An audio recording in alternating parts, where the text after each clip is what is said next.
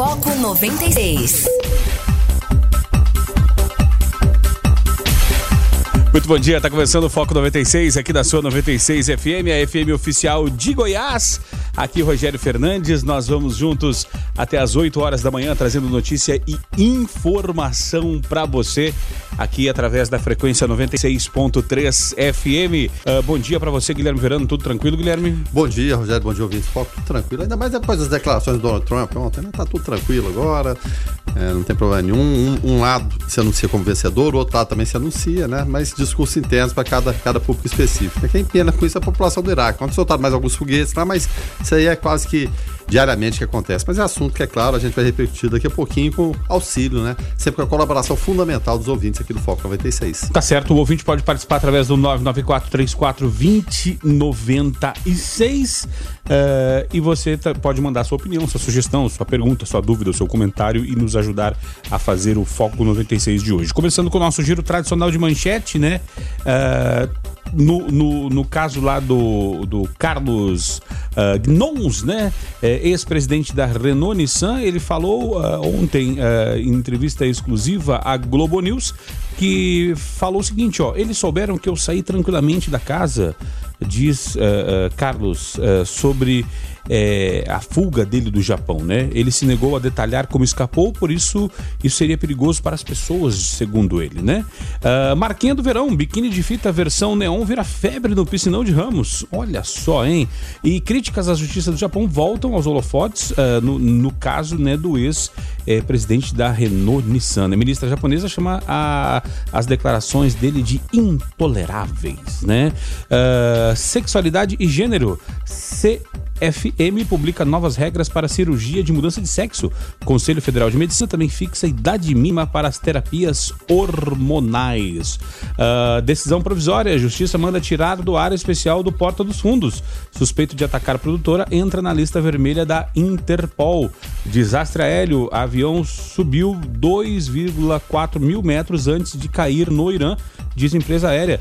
Bebê está entre 176 mortos. Acidente ou ataque? O que se sabe até agora, o fato é que o Irã se negou a integrar, entregar a caixa preta a Boeing e a Rússia, né? Estados Unidos, Trump diz que Irã está uh, parece estar acalmando e anuncia sanções, né?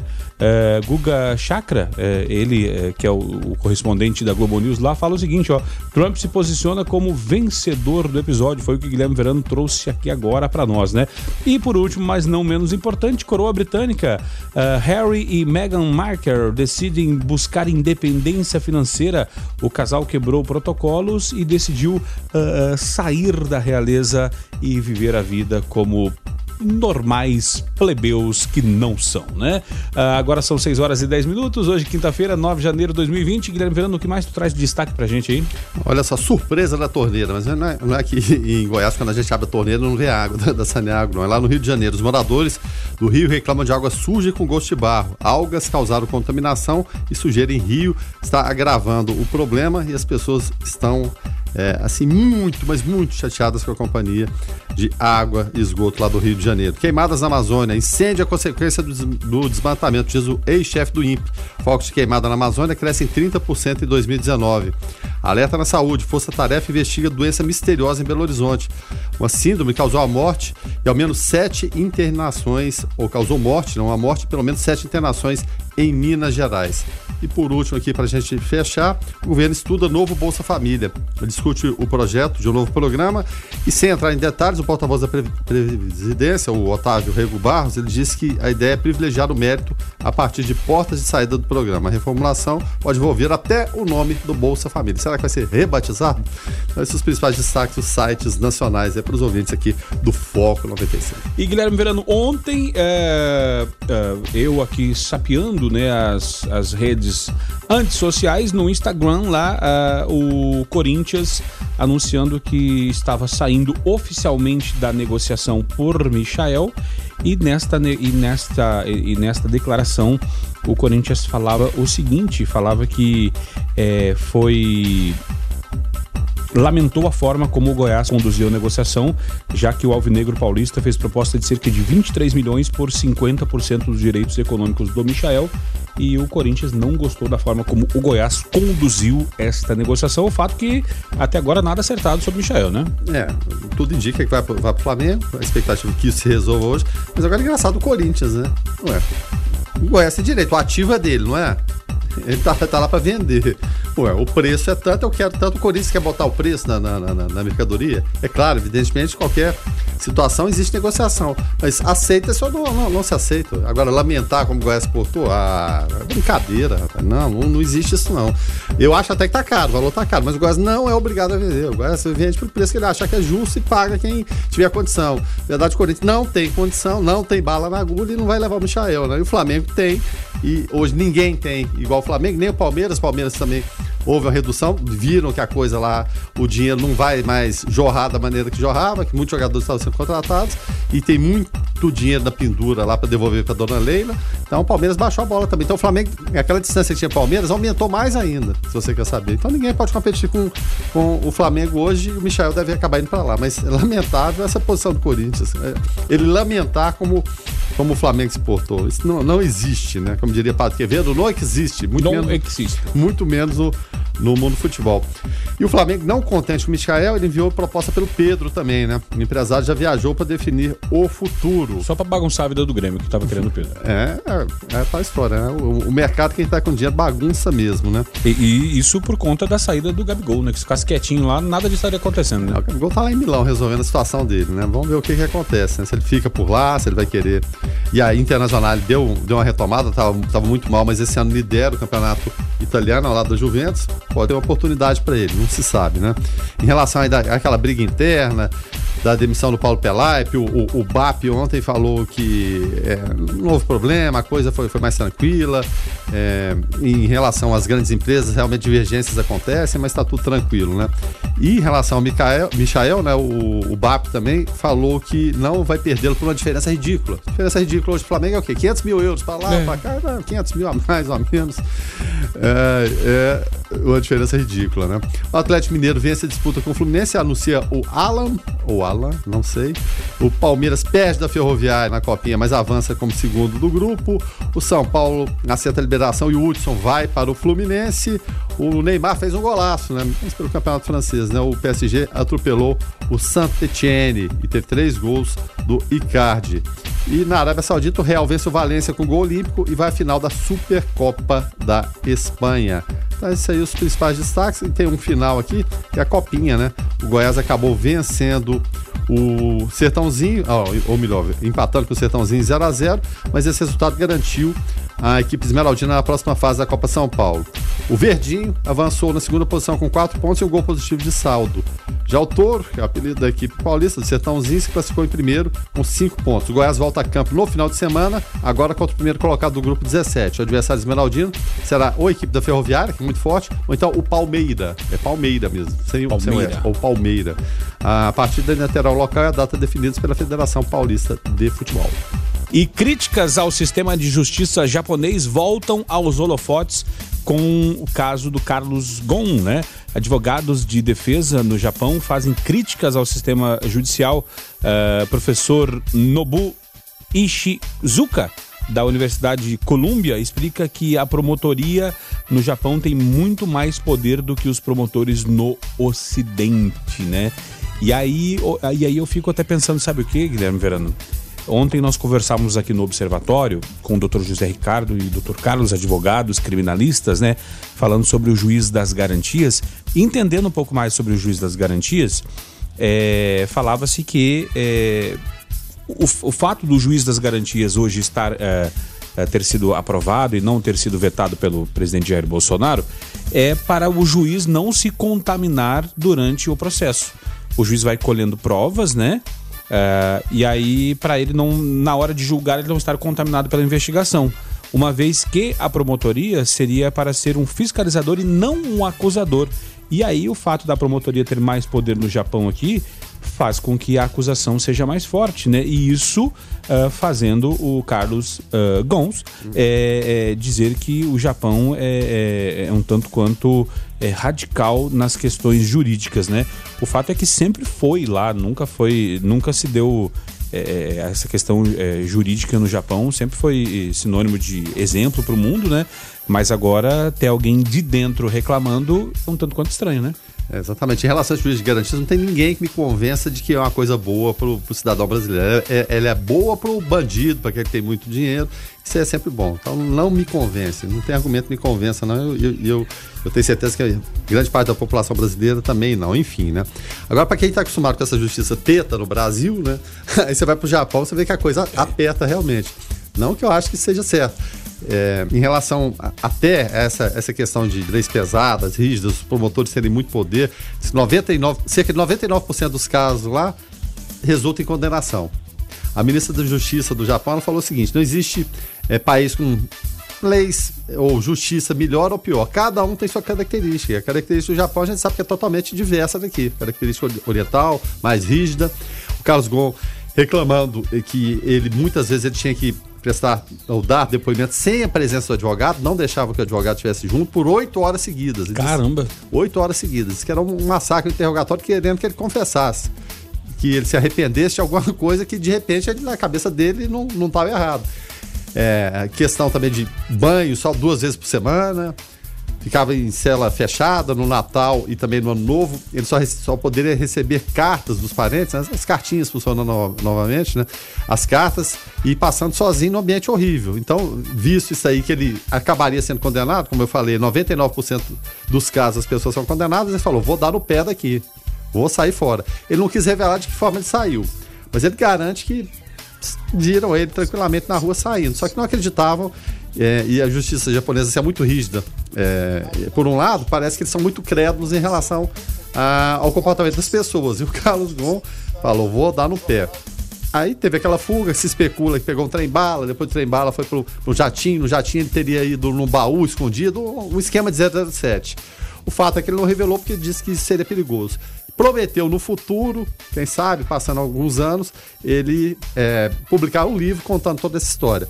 Agora, em relação a sonegação de impostos, essa coisa toda, ele disse que o que ele fez foi sob conhecimento da, da, da montadora, da Nissan, disse que a Nissan estava muito preocupada é, da, da, Renault mandar ou ter mais, mais poder de ingerência do que a própria Nissan ou a, ou a Mitsubishi, que foi um esquema e todo político empresário que se envolve em alguma coisa fala que te, fizeram armação para ele, não estou fazendo pré-julgamento aqui, né?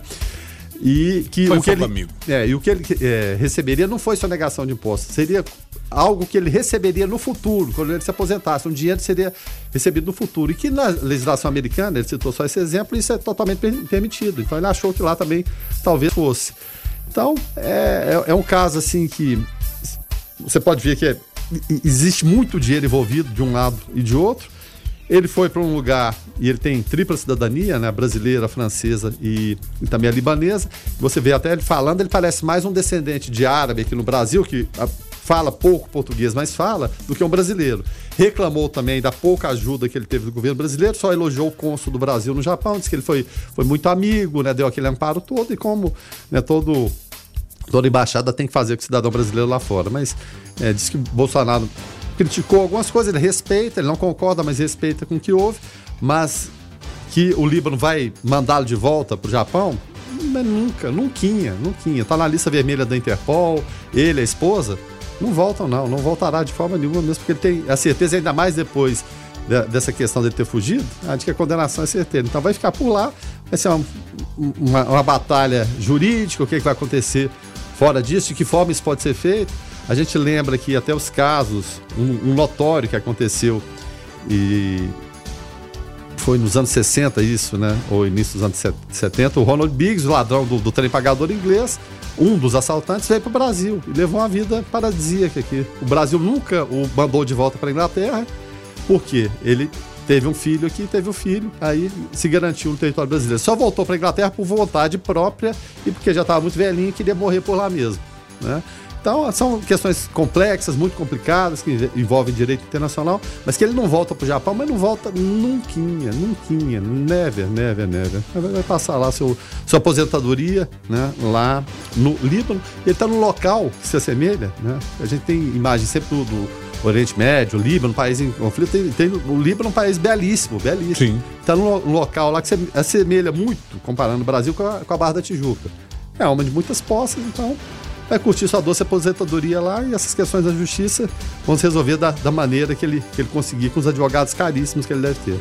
É, ele já, já como diria, uh, alguns já passou do, do, do meio-dia para tarde, né, na questão da idade, né? Achei que era um trocadilho, algum japa... É, não, não, não, não, ele, então, até que, que seja resolvida essa questão aí de extradição e tal, ele já vai ter... Uh, uh, partido décimo a melhor, ou seja, vai não vai mais ser preso. Não, e a importância dele no mundo empresarial é, é tão grande no auge assim da, da, da fama que ele havia sido convidado, sugerido pelo presidente americano Barack Obama para presidir a GM, a General Motors, que Caramba. vivia uma pequena crise na época. Só para você citar o um exemplo, né?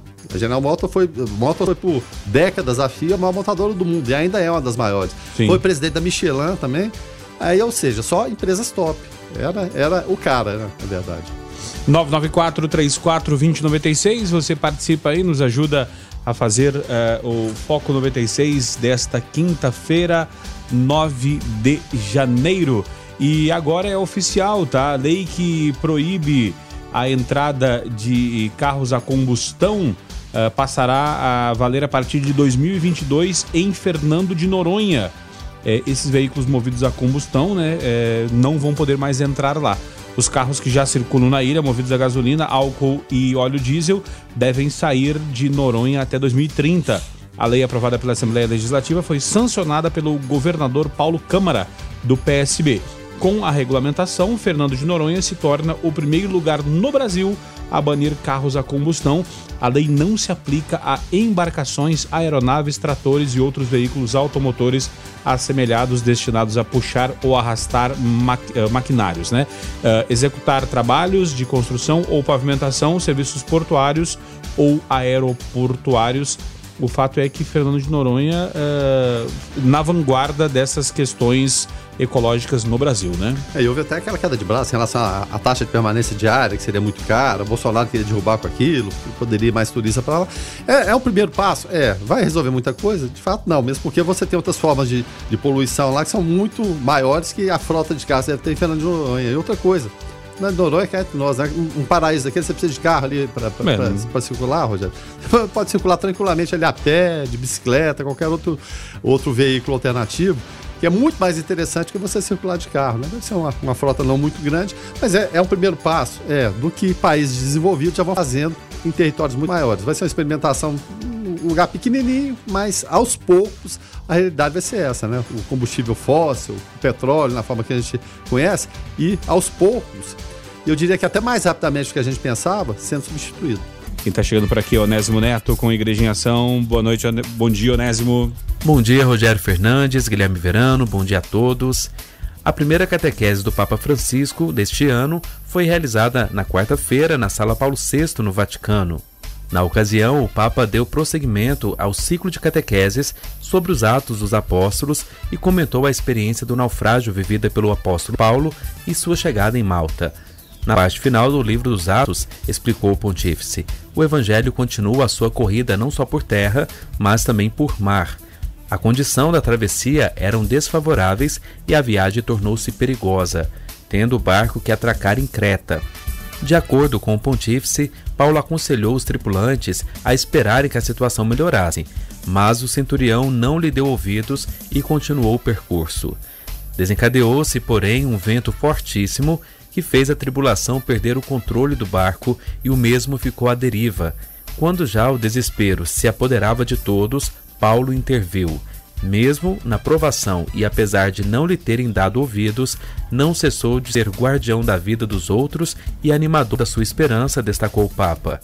O naufrágio de uma situação de desgraça se transforma em oportunidade providencial é uma imersão nas águas que evoca a experiência batismal de morte e ressurreição e que faz experimentar o cuidado de Deus e sua poderosa salvação, refletiu o Santo Padre. A lição que Paulo dá nesse trecho do Evangelho é, segundo Francisco, a necessidade de homens e mulheres unirem-se a Cristo durante as provações, com a certeza de que Deus pode atuar em qualquer circunstância, mesmo no meio de aparentes fracassos, e que toda pessoa que se entrega a Deus por amor seguramente será fecunda. O amor é sempre fecundo, o amor a Deus é sempre fecundo, e se você recebe os dons do Senhor, isso o levará a doar aos outros, sempre vai além, concluiu o pontífice. Onésimo Neto para a Igreja em Ação. Direto ao assunto. A opinião de Carlos Roberto de Souza no Foco 96. Bom dia, Carlos. Bom dia, Rogério. Bom dia, Guilherme Verano. Bom dia a todos os ouvintes do Foco 96. Por mais que a economia global ela não mostre melhoras, né?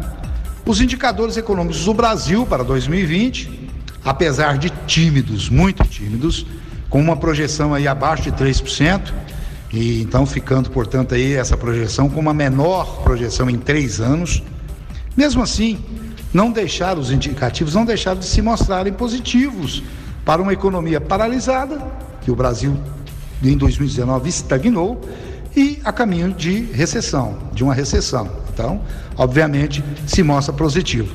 Mas, infelizmente, com essa elevação da temperatura né, no Oriente Médio, aí, com, essa, com esse imbróglio entre os Estados Unidos e o Irã, o ano ele começa com doses altíssimas de imprevisibilidade, ou seja, de incertezas. E esse aumento das incertezas, apesar dos esforços né, que nós tivemos aí da iniciativa privada, tivemos, não estamos tendo, que querem a recuperação da economia e também de projetos, alguns projetos, principalmente no final do ano do governo, como liberação de dinheiro, né, de FGTS, essas coisas, né, é, para impulsionar o consumo, na minha ótica, essas incertezas elas vão fazer com que demore um pouco mais essa retomada da recuperação econômica doméstica. Né? A gente esperava já o início de ano, estávamos todos muito otimistas para que 2020 já começasse a todo vapor. Está em tempo ainda, o ano começou agora, comercialmente falando, né? Agora, começamos aí a, a partir do dia 6, mas eu acredito que nós vamos ter aí um pouco mais de, de, de incertezas e por isso um pouco mais de demora na recuperação. Em relação à recuperação da economia mundial, o, o problema é esse descrédito no comércio internacional, que estão cantando aí aos quatro né, cantos, briga entre Estados Unidos e China, enfim, e muitos outros é, embrólios, né? Ele esfria ainda mais o ímpeto dos investimentos produtivos, ou seja, ele esfria, as pessoas ficam com medo de investir no mercado produtivo e isso acaba é, fazendo com que nós sintamos fortemente essas quedas, porque ninguém quer perder dinheiro, na é verdade. Para podermos ter uma ideia de como a coisa vai muito além do que nossos olhos estão nos mostrando, as mudanças climáticas que são anunciadas, bastante anunciadas, o envelhecimento da população mundial, que é uma realidade, isso promoverá mudanças nas relações de trabalho e bem-estar das pessoas. Ok, óbvio que vai impactar. Além disso, esse avanço das políticas e dos políticos nacionalistas, e esses políticos, e, e, essa política sempre adota aquelas ações de proteção na economia, blindam muito a economia e se isola nas relações, nas relações ou seja, muito partidárias, não aceita muito contraditório. Isso também serão fatores que influenciarão para amplas mudanças na estrutura de desenvolvimento econômico mundial, não tenham dúvida. Enfim, Infelizmente, esse cenário que afeta muito e diretamente faz sofrer né, economias com características uh, como a nossa, do Brasil, porque elas fazem com que a gente desvie a trajetória. Né? A gente quer, faz com que é, é, países emergentes eles procurem mercados tidos aí como seguros e ficam submissos a eles e no nosso caso aí, como é o caso aí dos Estados Unidos, que somos totalmente submissos comercialmente a eles. E como consequência, né, esse submetimento e, é, nos direciona e faz com que sofremos pressão enorme sobre a taxa de câmbio. Então é um, todo um cenário complicado. Esse cenário por si já é complicado, ele já coloca o Brasil fragilizado. E agora, nesse início de ano, com esse problema no Oriente Médio, obviamente, a coisa deu uma, um ar de, de, de medo, né? Mas isso vai passar, eu acredito muito nas negociações, acredito que tudo vai é, caminhar para, para o, o, desenrolar dessa situação e espero eu que o mais rápido possível para que o Brasil possa retomar todas as suas estratégias de recuperação econômica. Isso é que eu espero e é isso que eu peço para que aconteça no nosso grande Brasil. Fiquem todos com Deus. Ademã que eu vou em frente de leve. Foco 96. Guilherme, vendo o comentário do Carlos aqui, a questão de, de guerra já deu uma esfriada, né? O pessoal, desde o primeiro momento, especialistas falaram que não precisava se preocupar, mas a população, né, enfim, estava preocupada. Uh, Trump ontem já anunciou que até a, a, admite fazer um novo acordo com o Irã, desde que o Irã aceite, lógico, as condições, né? É, é um acordo de, de, de para não enriquecer urânio. O fato é que o que o Brasil, quem pode ser mais prejudicado na história é o Brasil por conta desse posicionamento e nossas empresas sofreram com isso, né? É, rapaz, o Bolsonaro tinha até ficado quietinho, mas depois que o, o Trump deu o depoimento dele ontem, ele empolgou de novo, né? Aí vai falar besteira de novo. Puxa vida, não para, não, eu já falei, não para na porta do palácio para falar nada, porque ele se enrola. Ele não, de fato, ele não tem o conhecimento de, de muita coisa. Ele se enrola nas afirmações, fala uma coisa, fala outra. E é um presidente da República, com todo o peso que o cargo é, tem. Qualquer coisa que ele fale altera o mercado para lá ou para cá. Só que aos poucos parece que o mercado vai entendendo que como ele não está falando coisa com coisa mesmo, não estão dando muita bola, né? E a, e a, coisa vai seguindo. Havia expectativa da abertura das bolsas ontem, seria em quedas, não seria. Algumas abrem antes, né? Da declaração do Trump, depois dela. O fato é que a coisa vai, vai se acalmando. E como o Carlos falou, né? A, a expectativa é o quê? De que a economia retome, a gente precisa de retomar mesmo. E até no discurso do Trump ele falou ontem, né? Mas assim, naquela cara dura, né? Eu quero que o Irã seja um país próspero também, nós estamos aqui para ajudar, mas não enriquece o urânio, não. E em relação ao Brasil, o, o, o clima que mais afeta, é claro, precisa de haver a, disposição do empresário investir no, no país e também o pessoal lá de fora, porque você quer investir no país que te dê segurança jurídica. Sim. E a partir do momento que a gente aprova um juiz de garantias, a gente tem reforma, reformas para fazer, reforma tributária principalmente, aquele cipoal de impostos que qualquer empresa que vem de fora e vem para cá fica, meu Deus, como vocês convivem com isso? Então a gente precisa fazer de forma urgente isso aí e para poder seguir adiante, a economia de fato melhorar, o investidor ter confiança de investir o dinheiro de fato e não simplesmente só vir para especular em momentos de alta ou de descida da bolsa. E olha só, Guilherme, é, levantamento do LinkedIn mostra 15 profissões em alta para 2020. É, a rede social profissional LinkedIn né, divulgou um levantamento com as 15 profissões em alta para este ano, chamado de profissões emergentes.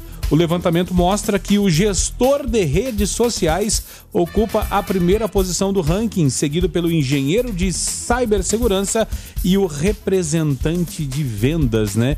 E aí, sabe o que chama atenção aqui, Guilherme? Que das três profissões mais, é, é, é, mais em alta, né? Que vão ter mais é, a chance de ter mais sucesso aí em 2020, né? É, duas delas até pouco tempo não tinha formação para isso, né? Que é o gestor de redes sociais e o representante de vendas. São, são pessoas que vinham de outras áreas e acabavam sendo incorporadas ali, a não ser o engenheiro de cibersegurança, né? Então, é, mostra que, como falamos aqui com a, a, moça do RH aqui essa semana, com a Cíntia, né? Isso. Que a, a, pessoa tem que buscar outras atividades, outras competências dentro da sua própria profissão, senão será engolida pelo mercado, né? Ou expulsa pelo mercado, né? Exatamente. Agora, curioso, o, o, o, gestor de redes sociais, porque aconteceu muito de que forma? Exatamente o contrário que você falou, né? Pela experimentação, no dia a dia, né? A pessoa lida com aquilo ali, e, as, e o Brasil é o segundo país que as pessoas passam mais tempo em redes sociais no mundo, é o Brasil, e eu acho que essa conta pode estar até errada. Eu não sei se. Elegemos um presidente assim, né?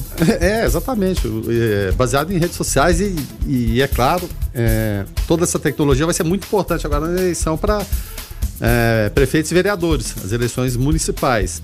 Então, muitas pessoas faziam pela experimentação no dia a dia, lançavam um canal disso, daquilo, vários adquirindo milhões de seguidores. Só que estou vendo no momento, tudo bem, está em alta. Que em algum momento a bolha vai estourar, o, o Rogério. Porque o que você mais vê hoje é o quê? Gestor de rede social. Sejam os profissionais de fato, sejam os curiosos, sejam os parentes. O fato é que as pessoas estão apostando todas as suas fichas em relação, vamos, vamos pegar um exemplo aqui, claro, da publicidade, em redes sociais. Aí eu pergunto, eu, você, ouvinte aí, é, aqueles videozinhos curtos, né? Mesmo seja de amigo, você vê aquilo ali de fato? Você vê ele na, sempre, né? na íntegra, totalmente. Sempre você está vendo. Porque é uma enxurrada tão grande de vídeos que é impossível. Mesmo se você quiser e tiver toda a boa vontade para assistir todos eles, é impossível. Você não vai fazer outra coisa na sua vida a não ser aquilo ali. Alguns são já muito bem produzidos, alguns são toscos ainda, mas o fato é que a pessoa acha que resolveu o seu problema de publicidade ali com a rede social. Não que ela não seja importante, ela é muito importante, ela é fundamental. Mas você tem que agregar e a mídia tradicional ela permanece forte. Eu vou citar o exemplo do rádio. Não que eu porque eu trabalho em rádio, eu trabalho em todas as mídias, para você ter ideia, né? Desde a, a, social, rádio, televisão, escrita, todas elas. A presença do rádio é muito forte, a base do rádio é muito forte, sem dúvida nenhuma. E eu acho que está até contribuindo para fortalecer o rádio, essa enxurrada de vídeos o tempo todo. Tem hora que a pessoa não aguenta mais. E o rádio você não precisa de prestar atenção nele, pelo menos visualmente falando. Você está escutando aqui, tá ligado à informação. Essa te interessa ou não interessa. Então, é tá muito... Muita gente nesse momento dirigindo e nos ouvindo é, sem problema, né? Exatamente. E sem contar que se você for olhar alguma coisa dirigindo, você causa acidente. E aqui, longe de mim falar que não tem importância. Eu tô falando que tem importância fundamental. Mas apostar todas as fichas, eu acho que você se engana. Ah, não, resolvi meu problema, eu fiz aqui, eu contratei alguém que faz. Ótimo, bom você tem que fazer mesmo. Mas não aposte todas as suas fichas nunca, né? Só num, num setor. E eu não sou. Puxa vida, não sou especialista é, em previsões, não, mas eu vejo uma, enxurrada, né? Pode ser que eu esteja enganado, né? Que pode provocar essa bolha, porque tá todo mundo fazendo a mesma coisa ao mesmo tempo. Quando todo mundo faz a mesma coisa ao mesmo tempo, ela não serve em última instância para ninguém, a não ser para sua própria vaidade. 994. Seja, é. eu, eu tenho o vídeo lá, tô bacana. Você viu o tanto que eu saí bacana? Não, não tive tempo de ver, não, mas depois eu vou ver, ver nada. 994-34-2096, o ouvinte participa. E, Verano, eu vendo aqui as outras uh, 13, as outras 12 profissões, né, das 15 que, que o LinkedIn eh, colocou como profissões em alta para 2020, e eu falo o seguinte: se uma pessoa uh, ficou em coma durante três anos e acordou agora, ela não vai reconhecer, eu acho que mais da metade, mais da metade dessa lista. A lista uh, começa com gestor de mídias sociais, uh, em segundo, engenheiro de cibersegurança, tá aqui tudo bem. Terceiro, representante de vendas, tudo bem. Quarto, especialista em sucesso do cliente. Também tem isso agora. É, é, é aqueles vídeos, né? De, isso. de dicas, né? O tempo todo, alguns Quim, muito chatos, é, inclusive. O quinto é cientista de dados. Uh, o sexto, engenheiro de dados. O sétimo, especialista em inteligência artificial, tudo bem? O oitavo, desenvolvedor de JavaScript. O nono, investidor, day trader. Uh, o décimo, motorista. O décimo primeiro, consultor de investimento. Décimo segundo, assistente de mídias sociais. Décimo terceiro, desenvolvedor de plataforma Salesforce. Décimo quarto, recrutador especialista em tecnologia da informação. E o quinto, coach de metodologia ágil. Aí. A, gente, a maioria, a imensa maioria é ligada à tecnologia. O Justamente. motorista talvez seja exceção, o tradicional. Né? Mas é. vai chegar um tempo também não precisa de motorista, não. Os carros vão ser autônomos. Né? A, a, tendência é essa. Porque mesmo motorista hoje precisa estar ligado em muitas tecnologias. E eu volto a, a insistir, para quem de repente pode ter ficado bravo, aí não estou de forma nenhuma desprezando, desprezando a tecnologia ou, ou, a profissão de cada um. Só que o, o mercado, naturalmente, quando surge algo novo, surge muita gente interessada em fazer. Os primeiros Justo. ganham muito dinheiro. Aí depois vira aquela enxurrada que acaba que é, serve para muito pouca gente. Alguns ganham dinheiro, outros ficam só como curiosos ali e muitas vezes ficam insistindo naquela coisa quando você tem outras opções no mercado para fazer também. Mas é claro, o caminho natural é a tecnologia. Você tem que se virar e estar tá atento, ligado é, em, em cada questão. E como eu disse, quando o mercado está muito inchado de determinada opção, procure outra. Tem essa lista imensa e algumas mais especializadas ainda vão demandar tempo, mas você citou até a cibersegurança, Sim. essa é fundamental hoje em dia. Fundamental, porque o que é está acontecendo? O dinheiro está sumindo do mercado, usa esse cartão para tudo, moeda digital, o que está acontecendo? Os bandidos estão partindo para o quê? Roubar seu dinheiro sem você é, ser assaltado, né? sem apontar uma arma para você. Então, segurança, seja nessa questão de movimentação de dinheiro, informação de dados para todo lado, informações são muito importantes, né? E a gente é, em redes sociais nós somos os primeiros a fornecer informação de graça para as pessoas, então pode ser um caminho bacana e esse, se for acontecer uma bolha, vai demorar muito, mas muito tempo, se é que vai acontecer algum dia, só para citar um exemplo. E avião que caiu no Irã chegou a subir 2,4 mil metros. Chance de erro da tripulação é mínima, diz companhia aérea. O vice-diretor de operações da Ukrainian International Airlines, empresa aérea do avião que caiu nessa quarta-feira, afirmou que a aeronave chegou a subir essa altura, 2,4 mil metros, né? Nenhuma das 176 pessoas que estavam a bordo sobreviveu. Uh, em nota, o, o vice-diretor né, é, disse que ainda que a probabilidade de que um erro da tripulação tenha causado acidente é mínima. O aeroporto de Teherã não é nada simples, portanto, há vários anos a, a empresa utiliza esse aeroporto para realizar treinamentos uh, em aeronaves do Boeing 737 com o objetivo de avaliar a proficiência e a capacidade dos pilotos de atuar em caso de emergência. Segundo nossos registros, a aeronave subiu até 2.400 metros. Dada a experiência da tripulação, a probabilidade de erro é mínima. Nem sequer consideramos essa chance, diz em comunicado é, o, o, o, representante da empresa, né? O fato é, Guilherme Verano, que ontem, né, uh, um pouco mais cedo, a, a, o governo do Irã falou que não ia entregar a caixa preta nem para Boeing e nem para a empresa uh, russa barra ucraniana, né? Então fica aqui, eh, pessoal sabe. Eu, ontem até quando saiu a notícia no foco eu falei, eu não quero acreditar que tenha a ver é, é, essa questão do avião caindo com a questão do, dos bombardeios, né? Porém é, é, essa questão aqui do Irã não querer entregar a caixa preta, fica uma, uma nuvenzinha pairando aí e, e, cria uma certa dúvida, né? É, sempre vai, vai criar uma dúvida, Rogério, mas é, em relação à questão do, do, Boeing 737, é o avião de maior sucesso da história da aviação comercial, Sim. sem dúvida nenhuma. De maior sucesso, né? Quem, quem viajou de avião, com certeza já, já teve um 737. No... Não tem como, né? É, em relação a não entregar a caixa preta, a gente vê muitos desses episódios em, em zonas é, conflagradas de guerra. A própria Ucrânia mesmo, um avião anteriormente, alguns anos atrás, foi abatido por um míssil russo. Os, os, russos foram os primeiros a chegar na área, isolaram, mesmo a Ucrânia sendo um país independente, a, a Rússia está tá ali em cima, querendo Sim. tomar conta de tudo e não querendo devolver a caixa preta. Né? Mas acabou se confirmando que um míssil havia derrubado aquele avião é, ucraniano. Não parece ser o caso agora, mesmo porque é, e o Irã parece que está tá de birra pelo fato de você ter que entregar a caixa preta exatamente para o seu inimigo maior, que é a Boeing, que é a fabricante, que é a americana. Imagina o Irã ter que entregar essa caixa preta. Será que vão fazer uma análise preliminar? Vão violar essa caixa preta?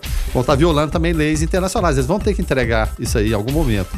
Então, é, os próprios especialistas americanos, né, da, seja da, da, Boeing, os analistas, especialistas em, em, em, aviação, não só dos Estados Unidos, mas da Europa, também do Canadá, mesmo porque o avião tem peças de todo lugar que você possa pensar, então não é só a questão de birra com os Estados Unidos de entregar para a Boeing, mas tem os outros países envolvidos, o Irã vai ter que ceder em algum momento. Né? Então, essas, é, esses especialistas, né, as fontes americanas, europeias e canadenses, foram consultadas pela agência Reuters, é, disseram que provavelmente é, não foi um míssil, né? não foi derrubado por um míssil, eles têm quase certeza absoluta disso. E a própria autoridade civil iraniana disse que no momento da queda o avião estava tentando retornar ao aeroporto. Aí entra outro detalhe. A, a, tripulação toda muito experiente. E ninguém pega um, um avião desse sem ser experiente. É claro, Sim. alguns têm muito mais é, mil horas de voo, né? 20 mil horas, sabe, sei lá quantas horas, outros têm menos. Só que a, a falha é inerente ao, ao, ser humano também. Eu, acompanho o, o, crash, acidentes aéreos, o Mayday. Vários pilotos super experientes cometeram erros tão primários, mas tão primários que chega a ser inacreditável de um piloto, um comandante, um copiloto não perceber a situação que era simples de resolver. Vamos pegar o, o, o caso do, do, avião da Air France que caiu indo daqui para a França, é, em que a simples questão poderia ser resolvida, eles não estavam percebendo que estava caindo, se jogasse o avião para baixo para pegar altitude novamente e subir. Eles fizeram o contrário, eles jogaram Tentaram o bico para cima, eles não tinham a sensação de que o avião estava caindo, na verdade. Então é um erro primário em aviação que eles cometeram. É, e pode acontecer. Mas também tem a questão, e aí eu volto para a Ucrânia e principalmente Rússia, manutenção de aviões. O avião não tem idade. Falam fala isso. O avião pode ter 10, 20, 40, 50 anos, que vale a manutenção. Manutenção Sim. Estando em dia e com peças realmente que sejam as adequadas. E genuínas. A gente já viu muito avião cair por conta de um parafuso de 2 dólares ou de uma porca de 2 dólares, que coloca, ah, não, essa aqui vai, vai resolver o problema. Eu já acompanhei vários casos desse aí. Então, manutenção de avião também pode ser complicado. Então, de repente, não foi a tripulação, mas pode ter sido alguma falha do avião. O fato é que parece que vai diminuir essa, essa dúvida em relação a ter, ter sido míssil, né? Se a, as agências, principalmente americanas, europeias e canadenses, seriam as, as maiores interessadas em, de repente, achar que fosse um míssil, se elas estão falando que não, então a tendência é que seja essa e com o tempo o governo de Teherã lá entregue essa, essa caixa preta. E tomara que não, não tenha sido, mas a gente lamenta sempre porque a queda de avião é algo terrível, né? Muita gente vai embora de uma vez só e causa muito é, impacto, muita comoção e muita coincidência ter sido justamente no Irã, né? Muita coincidência. E homem é preso suspeito de vender dólares falsos com sem valor escrito nas notas. Policiais civis prenderam um homem vendendo notas falsas de dólares no centro de Goianira, região metropolitana da capital. Inclusive nas cédulas estava escrito sem valor, mesmo que de forma pouco visível. O homem foi detido em flagrante eh, ao tentar repassar 25 notas de 100 dólares para um cliente. Segundo a polícia, no dia anterior, a mesma pessoa comprou duas cédulas falsas sem perceber. O, a própria vítima analisou as notas com cuidado, observou que elas não tinham valor e fez a denúncia. O comprador das notas trabalha em uma empresa próxima à delegacia e pediu orientações aos policiais após perceber que o dinheiro era falso. Aí sabe o que eu fico pensando, Verano? Hum. Se notas de real, tem muita gente que, que a gente pega toda hora, tem muita gente que às vezes. Eu às vezes pego nota e fico pensando, cara, será que isso aqui é falso? Não é? A gente fica na dúvida. Imagina dólar que a gente não tem o contato diário, né? Muito mais fácil de um falsificador é, passar a perna, né? Agora tá escrito sem valor na nota e é sacanagem, né? Ah, eu tô pensando aqui, será que o sem valor estava escrito em português ou em inglês? É. Às vezes ele não, não faltou a sala do verbo to be aí. Né? É, e, e, será que ele montou banquinho no meio da rua? E, ah, na minha mão é mais barata, alguma coisa assim? Porque é inacreditável, não? É inacreditável, rapaz, que aconteça isso aí, né? Em relação às notas, até no, no, no dia a dia, eu não me sinto ofendido quando eu dou uma nota para a pessoa para fazer algum, algum pagamento que a pessoa confere aquela nota. Sim. Seja no supermercado, né, no aplicativo, no táxi, um ônibus, quem quer que seja. Não, não me sinto ofendido. Eu acho que as pessoas não devem se sentir ofendidas, não. Acho que é segurança para quem recebe e para quem está pagando também. Da mesma forma, na hora que você vai receber. Né, existem um, alguns macetes, é só você pegar, acessar aí, é, o Google, que você vai, vai ter vários macetes para não, não cair nessa. Algumas falsificações realmente são muito, muito boas, né? E as pessoas podem passar batido. Mas a dica é não se sinta ofendido né, da, da pessoa. E confira, né? verificar. Né? E outra coisa, dinheiro também é, é para ser conferido. Se alguém está te pagando, confira o dinheiro. Porque às vezes está a mais, você tem que devolver para a pessoa, e às vezes está a menos. Você precisa de mais alguma coisa. Então, as pessoas ficam muito assim né, nesse medo de ofender, de magoar. Não, não fique, não. É, trate assim como uma situação normal do dia a dia. Porque você pode ter sido enganado e pode passar por tá querendo enganar outra pessoa. Então, fique atento, fique ligado, porque os espertalhões, olha, eles estão à solta o tempo todo. E às vezes, e há muito tempo que a gente não via essa questão de, de, de, cédulas falsas, eles vão e voltam no crime. As pessoas se esquecem de repente daquela situação. Opa, rapaz, aquele, aquela modalidade tá meio esquecida. As pessoas podem cair nisso aí, né? Aí pega e retorna. Mas esse caso de Goianira, realmente foi quase que hilário. É, e fica a, a dica aí, porque nas redes sociais, nesses grupos de de compra e venda, principalmente na, no, no Facebook, tem pessoas que divulgam de forma clara e explícita lá notas falsas, né? Notas fakes, né? As golds que o pessoal fala. Então, uh, fica a dica aí para conferir. E não só as notas de 50 e 100 reais. Tem gente quando pega a nota grande conferir, Exatamente. hoje tem falsificações de notas de 5, 10 e 20 reais, Verano. Então, tem que conferir, pega uh, uh, o, o, tato ali, né? É, a primeira coisa é o tato, né? Justo, justamente. Né? Mas tem que conferir porque se, se você passar essa nota para frente, às vezes você pode se complicar e ter que dar explicações à, à polícia pelo fato de estar tá com essa nota, né? Então a dica fica aí, sempre confira, dinheiro é para conferir, né? E o, o, príncipe Harry e sua esposa Meghan anunciaram, né, ontem que trabalharão para se tornar financeiramente, uh, financeiramente independentes e que deixarão a condição de membros sêniores da família britânica. Segundo o casal, a decisão foi tomada após muitos meses de reflexão e discussões internas, e eles optaram por fazer uma transição esse ano, começando a desempenhar um novo papel progressivo dentro da uh, instituição. Abre aspas. Agora planejamos equilibrar nosso tempo entre o Reino Unido e a América do Norte, continuando a honrar nosso dever com a rainha, uh, disseram os duques de Sussex em um comunicado, né?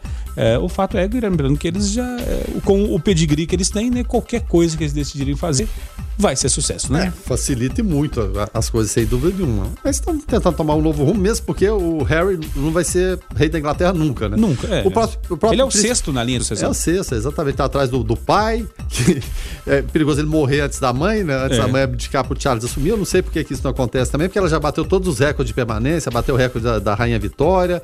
Não sei até onde ela quer ir, na, na, na verdade. A mãe dela, a Rainha Mãe, morreu com mais de 100. Ela já tá com mais de 90. Não sei se o Charles, quando assumir também, vai estar bem doce se é que assumir. Vai estar do meio-dia pra tarde já. É, então tem o príncipe Charles na frente, tem o, o próprio irmão William, tem os três filhos do William. Então ele caiu pro sexto lugar nessa fila. Então ele falou: vou fazer outra coisa, vou curtir a vida de, de outra maneira. É claro, evidentemente, tem todas as obrigações da realeza. E eu não vou falar que deve ser chato ser príncipe da Inglaterra, É. ou ser da realeza, deve ser muito bom de fato. Mas tem algumas cerimônias, algumas entidades que eles têm que dar assistência, têm que comparecer, aquela presença real, aquele protocolo todo, que muitas vezes para ele e para a esposa, para Meghan Markle, deve ser meio, meio complicado lidar eh, com aquilo no dia a dia. De repente diminui uma- um pouquinho da agenda. Até antes deles, mas por motivo diferente, o próprio príncipe Andrew, que um dia foi o segundo na linha de sucessão, que era o irmão do meio lá do príncipe Charles, e ainda tem o Edward depois deles, é, o príncipe Andrew se envolveu num caso escabroso aí de é, um produtor norte-americano que teria agenciado modelos menores de idade com as quais ele teria se envolvido. Então, ele, por conta própria, ele, e é claro, para não manchar ah, a imagem da realeza, que vez por outra tem escândalos, basta a gente lembrar de, de Lady Di com o príncipe Charles, é, ele resolveu se afastar dessa rotina do dia a dia. Então, se afastou, mas foi um motivo diferente. Esse agora pode ser, é claro, pela própria juventude dos dois, né, já, já, já tem um filho, foi um casamento com a pompa, é claro que tem a realeza, mas muito mais descontraído do que aqueles tradicionais, querem seguir sua vida também, né? Não, não ficar atrelados ou presos é, à realeza. Problemas financeiros vão ter na vida? Não, de forma nenhuma, nenhum, né? Mas vão procurar outra, é, outras atividades sejam menos enfadões do que aquele dia a dia lá de comparecer às cerimônias, né? O tempo todo. O fato é que Harry é, é, é o, o- na linha sucessória da, do, do reino, né? é, lá da- do Reino Unido, é o príncipe mais vida louca que já teve lá, né? É, Isso. Ele, ele totalmente fora dos padrões, né? Agora, se- eles passarem aperto, não sei não, Verano. Se a mulher do Eduardo Bolsonaro passa aperto com 33 mil reais, né, por mês, né? Passam os perrengues, né? Segundo ela, então não podemos duvidar de mais nada, né? E impressionante, com C, erro de ortografia do ministro da Educação, Abraão Antraub, repercute, né? O, o post dele falava o seguinte, ó, caro Bolsonaro, agradeço o seu apoio, mas impressionante, eh, e aí, aí o erro, né? Eh, não havia a área de pesquisa em segurança pública.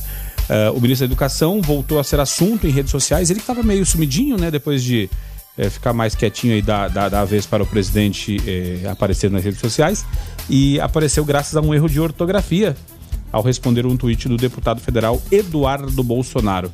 Ele grafou a palavra impressionante com C. O parlamentar havia tuitado ah, sobre o- a necessidade de realizarem pesquisa a respeito do uso defensivo de armas de fogo e o ministro respondeu eh, com C. O fato é que todo mundo erra, né? Normal. Mas partindo do ministro da Educação, é uma coisa que deveria ter sido verificada e é um professor, né? É, é impressionante isso. Com, com, Impressiona. com C ou com dois S? Impressiona, o que você se diz, né? Não sei. Não pode, né? Não pode. A gente tem que ter muita atenção com escreve. É claro, muitas vezes os revisores ortográficos são, são terríveis pra gente. E a gente até falava na, na notícia anterior, Verano, a respeito das profissões né, que estão em alta aí, segundo o LinkedIn. É, a gente vê muitos erros em redes sociais por pessoas que estão gerindo elas pelo fato de não fazer a correção. É normal escrever errado, mas é, não é normal é, não corrigir antes de postar esse texto, né? Não, você tem que postar. Ou se de repente você não sabe, consulte. Ninguém é obrigado a saber tudo, não. E a língua portuguesa é enrolada mesmo. É Hoje temos corretores ortográficos para isso, muito né? complicada, mas a pessoa naquela empolgação, não, tem certeza que é desse jeito? Não. Não, não custa dar, dar uma olhadinha. Ou pede se alguém tá do lado, porque muitas vezes você faz tantos textos que às vezes não percebe. Uma pessoa que tá do lado, que às vezes não é nem tão especializada como você, ela pode dar uma olhadinha. pra dar uma revisada, né? perceber o erro. Ninguém tá infalível. O, o que não pode é postar da forma errada, porque a gente estava falando de gestores de redes sociais. Você está gerindo uma rede social de alguém, ou de uma pessoa, né, ou de, de uma empresa, e com um erro de português, a confia- confiabilidade da empresa, na minha opinião, eu sou muito ligado nisso, vai pro ralo. Vai pro ralo mesmo. É, não pode, não pode ter erro. Não pode. Ou se por acaso passar batido ali, em algum momento você tem que revisar aquilo o mais rápido possível. Eu tô cansado de ver o dia todo, empresas grandes, médias, pequenas, pessoas. Cada erro absurdo que a gente vê, Rogério, que não tem lógica, não tem cabimento. Parece que as pessoas se especializam muito no mundo digital, mas aquela coisa antiga lá de muito tempo atrás, que existia muito antes esse, desse mundo digital e social, que é a escrita, né? E a boa escrita, é, fica relegado ao segundo plano e muitas vezes de fato não sabem mesmo. Às vezes sabem da faculdade sem saem da faculdade sem saber produzir um texto. Eles são bons na, nessa parte de filmagem, de edição, daquela coisa toda. Então tem que aprender um pouco da escrita. E o pessoal da escrita também, que não é bom na outra área, precisa de aprender. Todo sim, mundo sim. precisa de aprender o tempo todo. Né? Não é falando mal de um ou de outro. Mas se você tem uma imagem muito bonita, se você tem uma foto bacana ali, mas com a mensagem escrita de forma errada, depois contra a empresa. Então tem que ficar ligado. O fato é que logo após a postagem, o ministro uh, apagou né, este tweet. E, mas a internet não perdoa, o pessoal não. já tinha salvado, tirado print, e aí virou tudo, tudo isso, né? Uh, dito isso, a gente vai partindo pro finalzinho, então deixa eu agradecer demais aqui a sua participação através do 994 342096 e Guilherme Verano, até mais tarde. Até, é, até mais tarde, até mais tarde a gente tá de volta. Daqui a pouco vocês vão descobrir por que até mais tarde. Tá, tá bom? Mas obrigado, é claro, Rogério, como sempre, parceiro do dia a dia aqui. E é claro, do ouvinte do Foco 96 que manda mensagem. A gente é devendo abraço aqui para muita gente, né, rapaz? Justamente. Kênia, Marcelo, a, a Shirley também Luiz Fernando, Kelly, Letícia, ou seja, todo mundo que participa manda mensagem, muitas vezes não manda o áudio, mas manda mensagem, pelo menos aquele bom dia aqui pra gente. Justamente. Dito isso, então, vamos encerrando o Foco 96 de hoje com trabalhos técnicos e apresentação de Rogério Fernandes, comentários de Guilherme Verano, a produção é do Lucas Almeida e do Eber Witt, a coordenação artística do Francisco Alves Pereira Chicão, direção comercial de Carlos Roberto de Souza, direção geral de Vitor Almeida França. Eu volto às 5 da tarde no Observatório e na sequência você fica com o David Emerson, o DW no Hits 96. Fiquem todos com Deus, paz e bem.